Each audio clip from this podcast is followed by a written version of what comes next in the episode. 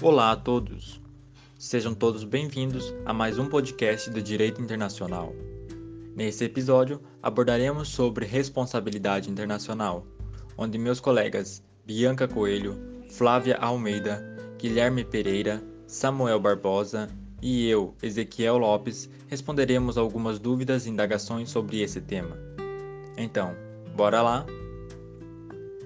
Flávia, sobre a responsabilidade internacional dos Estados por atos da natureza ilícita e sua delimitação temática, você poderia me explicar o que é a concepção jurídica de responsabilidade?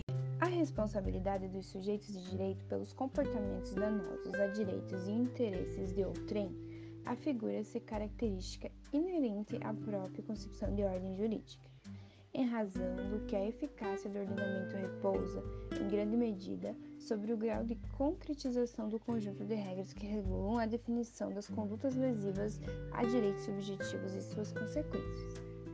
Como em outras relações sociais, a invasão da esfera jurídica de um sujeito por outra pessoa também gera responsabilidade no âmbito das relações internacionais.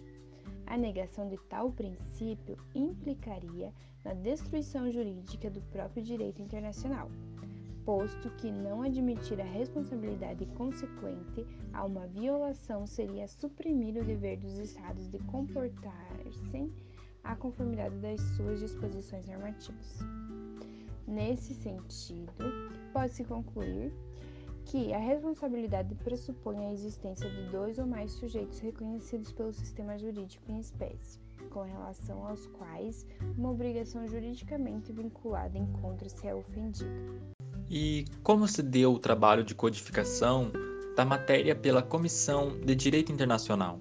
Foi a partir da requisição da Assembleia Geral das Nações Unidas para que a CDI procedesse ao trabalho codificador dos princípios de direito internacional que regem a responsabilidade dos Estados através da Resolução AG número 799, de 7 de dezembro de 1953. A primeira providência adotada foi a delimitação do respectivo objeto de estudo. Diversos foram os relatórios apresentados perante a CDI, sistematizados sobre a forma de artigos normativos e comentários. Chegou-se, pois, à conclusão de não abordar a definição e codificação das chamadas normas primárias, ou seja, aquelas cuja violação enseja a responsabilidade pelo ilícito. Por isso, centrou-se o foco nas regras que contrapõem as anteriores e são qualificadas de secundárias, cujo objetivo é determinar as consequências jurídicas do descumprimento das obrigações originais. A análise do estudo dirigiu-se na concepção de da Comissão de Direito Internacional as condições gerais que devem ser satisfeitas para que o Estado seja considerado responsável pelas ações e omissões ilícitas e consequências jurídicas que nascem de tais atos, sem fixar o conteúdo específico da violação das obrigações internacionais que dão lugar à responsabilidade.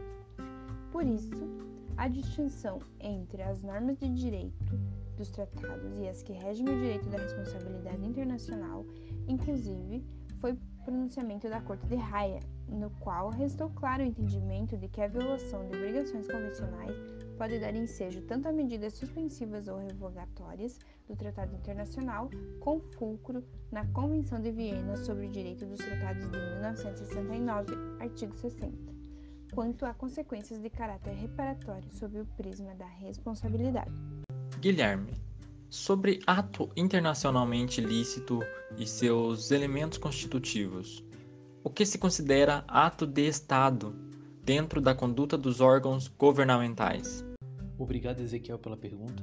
Bem, considera-se ato de Estado o comportamento de todo órgão estatal, no exercício de suas funções executivas, legislativas, jurisdicionais ou de outra índole, qualquer que seja a sua posição organizacional, perante o governo central ou perante uma divisão territorial do Estado. Nesse sentido, é importante falar que a concepção do órgão de Estado abrange uma dimensão individual, alcança desde governantes e os mais altos funcionários, até os mais inferiores agentes da estrutura hierárquica, não havendo que se falar em exclusão dos agentes meramente executores da abrangência da responsabilidade estatal, em face da oficialidade sobre a qual também atua. Ah, sim. E o que seria a teoria objetiva da responsabilidade adotada por grande parte da doutrina internacionalista? É aquela segundo o qual o Estado é, de uma maneira geral, responsável pela violação de qualquer de suas obrigações, sem que seja necessário identificar uma falha psicológica em seus agentes.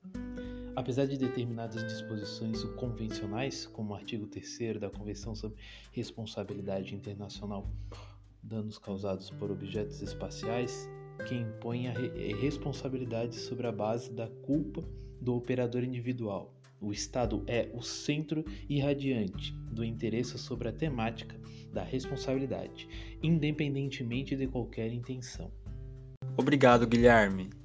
Samuel, quanto às circunstâncias excludentes da ilicitude, poderia nos falar mais sobre e quais são elas? Em certas situações, a violação de obrigação internacional atribuída a um Estado pode não dar causa à sua subsequente responsabilidade. Tal assertiva decorre da constatação de que não existe responsabilidade quando o ato estatal estiver corrompido de legitimidade sob a ótica do direito internacional.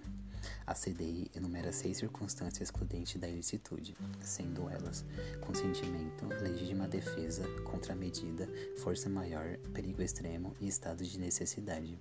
Deve ter-se em mente que nenhum fator excludente da ilicitude será aplicável quando a obrigação primária se originar de uma norma imperativa de direito internacional geral. Poderia me dizer se todo ato internacional ilícito do Estado gera sua responsabilidade internacional? O artigo 17 da Convenção das Nações Unidas sobre o Direito do Mar estabelece que a transposição do limite referente ao mar territorial de um Estado por navio de outro não será considerada ato ilícito internacional se a passagem da nau se caracterizar inofensiva. Entende-se por cláusula anal a renúncia por intermédio da qual o estrangeiro compromete-se a não recorrer à proteção diplomática de seu próprio governo em qualquer questão relacionada à disposição contratual. Alguns autores consideram a denominada cláusula calvo uma circunstância excludente da antijuricidade. Ao elencar as consequências da invocação válida de uma circunstância excludente da ilicitude, a Comissão de Direito Internacional considerou que a extirpação da antijuricidade do ato de Estado não retira a obrigação de indenizar qualquer perda efetiva causada pelo ato em questão.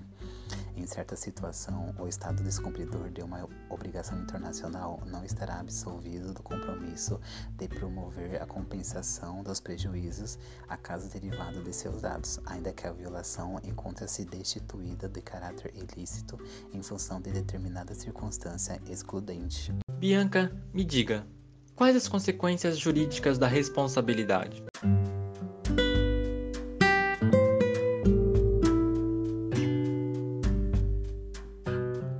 Conforme a ocorrência do ato internacionalmente ilícito, uma nova relação jurídica nasce e traz consigo novas obrigações para o Estado autor. Com isso, os bens jurídicos tutelados no âmbito do direito internacional nada impedem a adoção de medidas combinadas de cessação e reparação em necessária resposta ao ilícito perpetrado.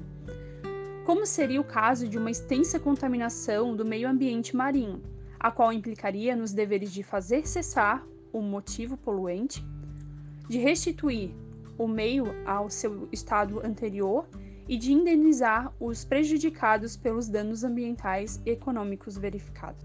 E quais são as formas reparatórias elencadas pela Comissão de Direito Internacional? É importante entendermos que vem de um princípio geral do direito internacional o dever de reparação dos danos como sendo uma consequência da violação de um compromisso firmado. A reparação do dano discorre em três possíveis formas: de efeitos da responsabilidade internacional imputada ao Estado violador, que são a restituição, a indenização e a satisfação. A responsabilidade jurídica internacional não implica necessariamente que se tenha produzido um dano econômico, visto que possível verificação do prejuízo a um Estado, ainda que não tenha havido qualquer abalo em seu patrimônio. Como ocorre na hipótese de ofensas perpetradas a honra que resultem na diminuição do prestígio da entidade envolvida. Obrigado, Bianca, e aos demais colegas. E a você que se dispôs a ouvir e aprender um pouco sobre responsabilidade internacional. Um forte abraço e até mais.